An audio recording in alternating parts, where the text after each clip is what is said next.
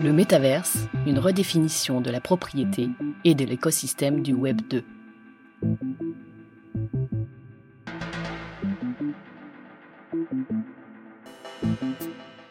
Le métaverse reste encore difficile à définir.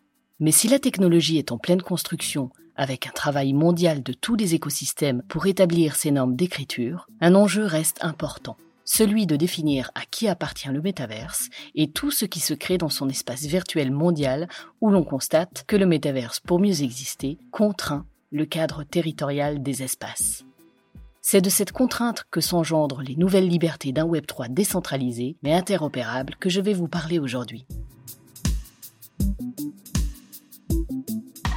Rappel sur les définitions. Le métaverse n'est pas encore défini par une énonciation universelle qui accorderait tout le monde, mais un consensus existe pour considérer qu'il s'agit d'un espace ou lieu virtuel mettant en œuvre de la technologie. C'est une matrice de couches de technologie qui offre à l'utilisateur un espace pour interagir et communiquer par l'intermédiaire d'une représentation 3D de même, un avatar.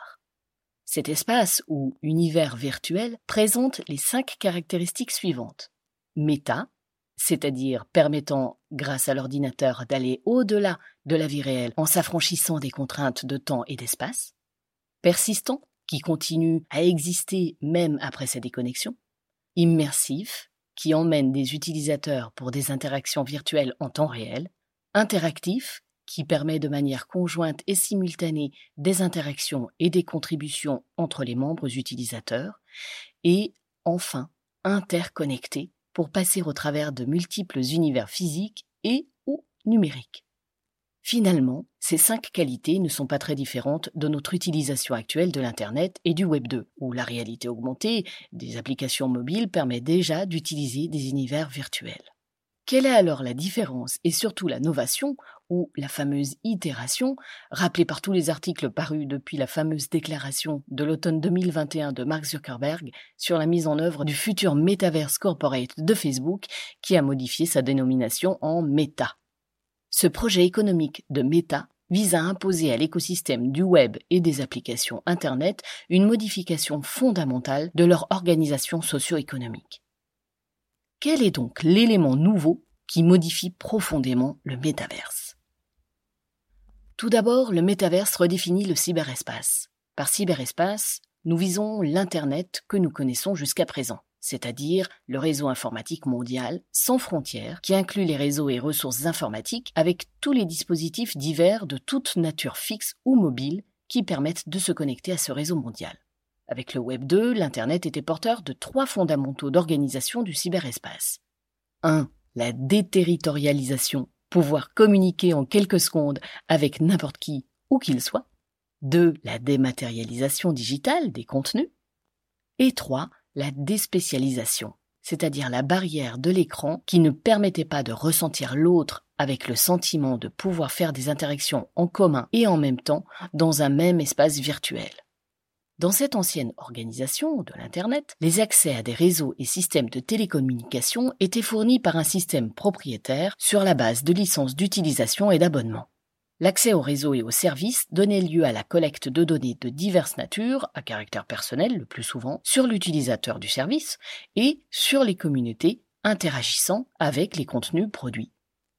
Enfin, le métaverse redéfinit la notion de spatialité des espaces. Les espaces virtuels s'expérimentent, sur un cadre territorial délimité par des frontières. Celle-ci constitue une localisation unique dont la propriété peut être revendiquée et monétisée auprès de l'éditeur des services fournis grâce à la décentralisation du Web3. Et c'est cette nouvelle utilisation des espaces virtuels permise par les technologies du Web3 qui constitue son itération. Le métaverse, c'est donc une modalité nouvelle pour financiariser des pixels d'images en 3D.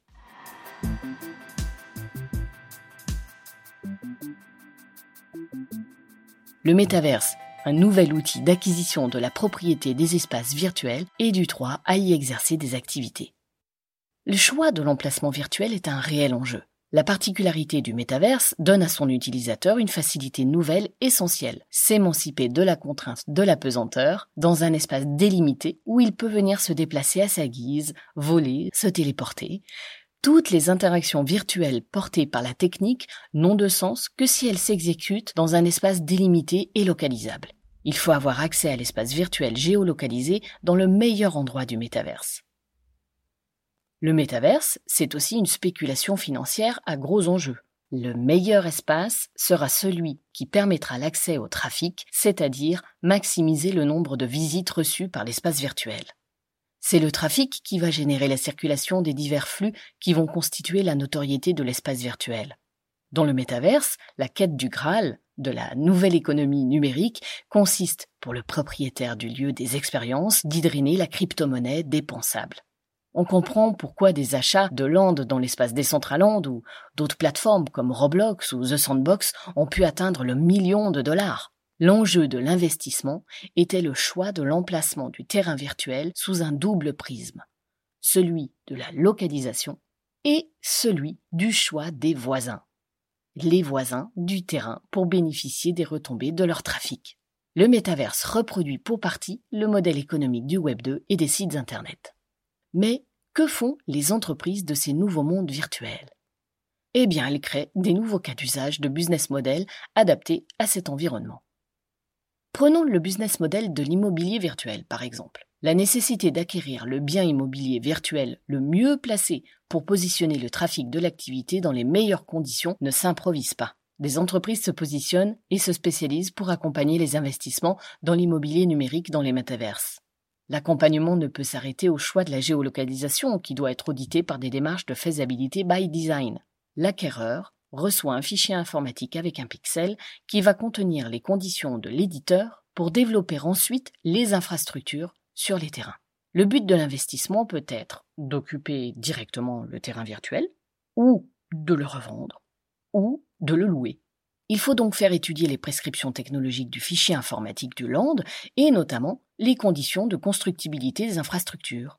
La valeur intrinsèque de l'achat d'un land est également subordonnée à l'étude juridique des conditions d'utilisation des différentes technologies. En un mot, il faut vérifier si la plateforme de service met à disposition des espaces technologiquement ouverts, si elle impose les modalités de son économie interne dans le métaverse, et comment, à partir du land acheté ou loué, pourront être développées des applications permettant les interactions économiques entre elles et les utilisateurs. Ceci implique de vérifier aussi sous l'angle juridique comment la plateforme métaverse propriétaire organise et permet l'interaction et l'échange des trois éléments essentiels suivants que sont la crypto-monnaie, les biens numériques et l'opposabilité de leur propriété, et enfin les services. Voilà pour le business model de l'immobilier virtuel. Quid du business model lié à l'événementiel? Dans ce cas de figure, des vedettes de chansons ou autres sportifs, influenceurs, euh, pour des réunions politiques, etc., commencent à louer des emplacements sur des plateformes réputées pour y organiser des concerts, des fêtes diverses, des événements VIP. Tout l'intérêt pour l'organisateur du spectacle in Metaverse sera de pouvoir vendre ses tickets ces tickets d'entrée aux avatars, ce qui implique un choix de modèle économique, distribution de tokens ou de NFT, quel circulating supply Pour quelle finalité selon le jeton utilisé? Mais aussi tous accessoires et marchandises en lien avec l'événement. Donc la création des avatars, la modélisation de leurs accessoires, ce qui comporte les vêtements, les objets divers, les voitures, etc.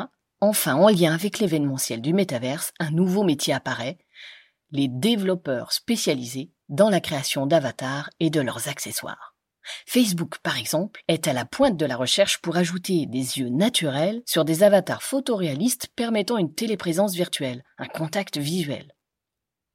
Le business model des marques pour leurs événements marketing avance énormément. Notre site a déjà publié un article et nous en ferons d'autres, tant les problématiques juridiques sont aussi passionnantes qu'importantes. Ce qui est en jeu ici, c'est la mise en place du direct to avatar les marques se lancent dans la mode virtuelle. Il s'agit de proposer des outils permettant aux marques de créer des articles de mode portables en tant que NFT, et sur invitation seulement. Par exemple, la plateforme d'avatar multi-application Ready Player Me s'est associée à des marques comme Adidas, New Balance et Dior. La vente directe aux avatars dans le métaverse devient une opportunité pour des ventes directes aux consommateurs en dehors du lieu de l'expérience. D'après une étude de l'Institute of Digital Fashion, les consommateurs souhaitent pouvoir personnaliser leurs avatars pour qu'ils reflètent leur identité. Mais la construction de l'identité de l'avatar est très complexe, car c'est un mélange de vouloir combiner un reflet de l'apparence physique de la personne humaine avec sa volonté de créer des expériences fantastiques que la personne ne s'octroierait pas forcément dans la vie réelle. Pour les marques, cela offre des moyens exponentiels de vendre des actifs numériques aux consommateurs sur de multiples plateformes, scénarios et identités. Le langage corporel et autres formes de communication dans les espaces virtuels ne sont pas comparables à ceux du monde physique, donc la mode numérique est appelée à jouer un rôle important. Les entreprises de mode du métaverse attirent déjà des millions de dollars de financement car dans celui-ci, la seule limite à ce que les gens portent ou porteront sera leur créativité. Les individus ne sont plus liés par le confort ou la physique dans ce qu'ils conçoivent et créent. Les futurologues considèrent que le direct to avatar deviendra le nouveau modèle commercial du direct to consumer. Le business model du principe de l'essayage virtuel. Au-delà de la mode vestimentaire, il existe des outils offrant aux marques une introduction douce au domaine virtuel, notamment l'essayage virtuel alimenté par la réalité augmentée. L'une des façons les plus simples pour les marques de commencer à se préparer au métaverse est d'amener les clients dans leur espace virtuel pour utiliser des fonctions d'essai virtuel intégrées à certains réseaux sociaux comme Instagram et Facebook. Cela vous permet d'essayer des produits et de voir comment ils se présentent sur vous ou dans l'espace personnel du client. Beaucoup d'entreprises commencent à s'y mettre, de l'habillement aux marques de beauté en passant par les articles de maison. Désormais, ce sont les entreprises qui amènent leur dressing ou le showroom aux clients. Ainsi, pouvoir visualiser un bureau ou un canapé ou un lit permet de vendre un produit avec moins de retours chez le fabricant. De la même manière que certaines fonctionnalités permettent de visualiser et mélanger plusieurs articles dans un même espace, on peut imaginer qu'à terme, cette fonctionnalité de mix and match se généralise aussi dans le monde de la mode et de la beauté.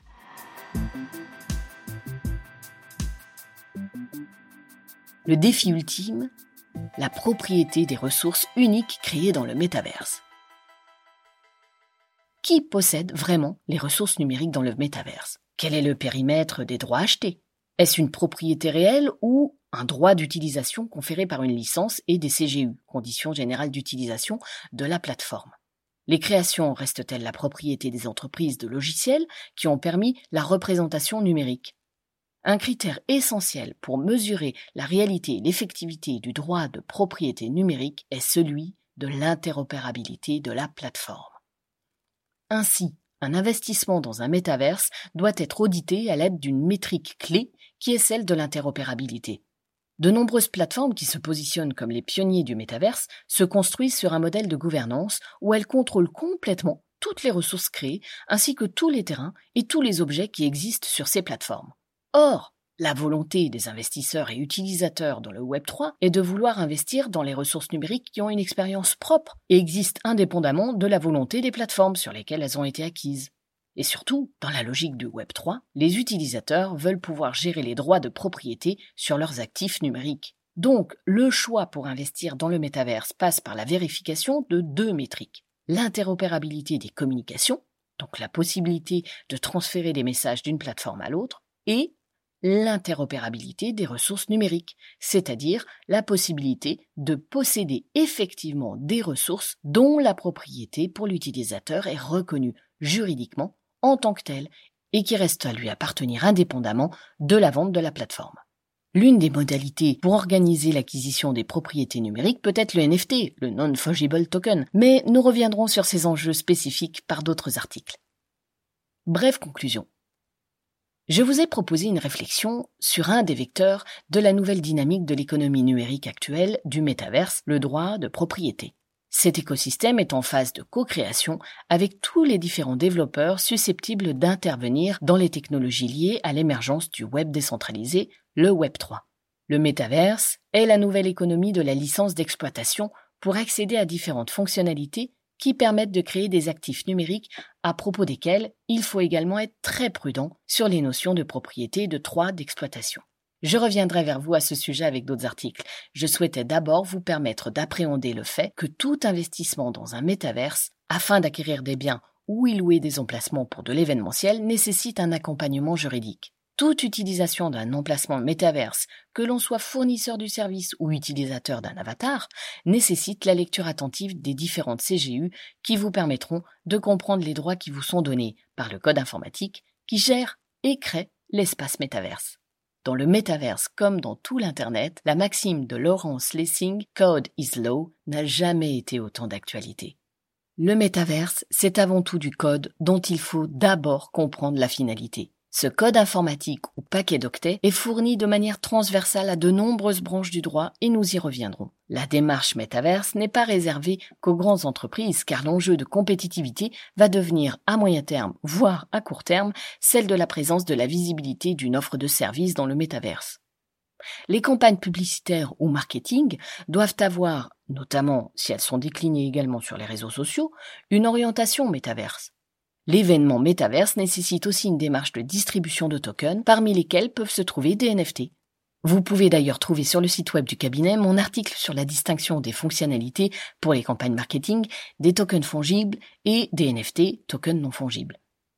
Le cabinet peut vous assister pour étudier la faisabilité de votre projet métaverse. Dans ce cas, nous vérifions avec vous les options proposées par les contrats de développement qui vous sont soumis et attirons votre attention sur les enjeux de propriété numérique et d'organisation de l'interopérabilité. Nous vous aidons à vérifier la tokenomics de votre démarche métaverse qui passe par une démarche d'usage de crypto-monnaie. Par passion pour les technologies avancées, nous privilégions nos activités autour de la blockchain et notamment le métaverse et les projets avec les crypto-monnaies. N'hésitez donc pas à revenir régulièrement sur nos pages et à consulter notre page LinkedIn. À bientôt pour de nouvelles infos blockchain et métaverse. Thank you.